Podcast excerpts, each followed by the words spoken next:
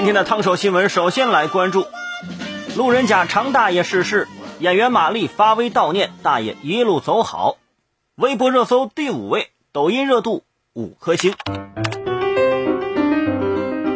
据半岛晨报报道，在《夏洛特烦恼》中饰演马冬梅邻居的常世奎大爷因突发脑部疾病被紧急送医，于九月五号不幸离世。演员马丽发微悼念大爷一路走好。常大爷虽只出场几分钟，却逗笑了全国无数观众，成为电影经典片段。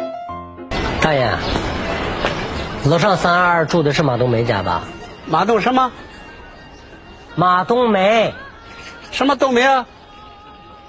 马冬梅呀，马什么梅啊？行，大爷你先凉快吧啊。好嘞。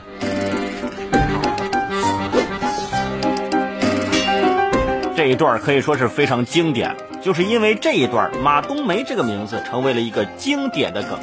我们经常在电视剧里能看到各种主角啊，很厉害，射过来的每一支箭都能够完美的避开，同时配角也很厉害，只要走在主角前面。射过来的箭，每一支箭都能够完美中箭，这是装的 GPS 定位吗？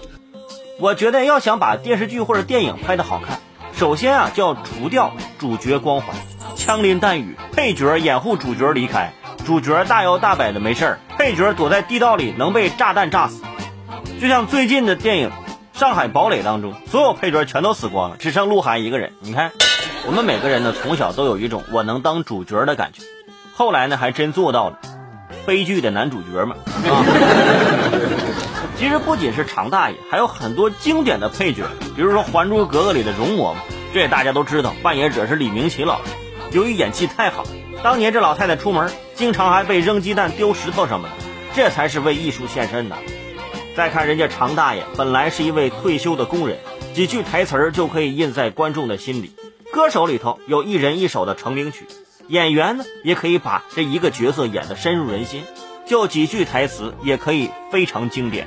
而现在经常有演员之间抢戏份，我一定要比他戏份多，反正配音有人配，台词不用我来背。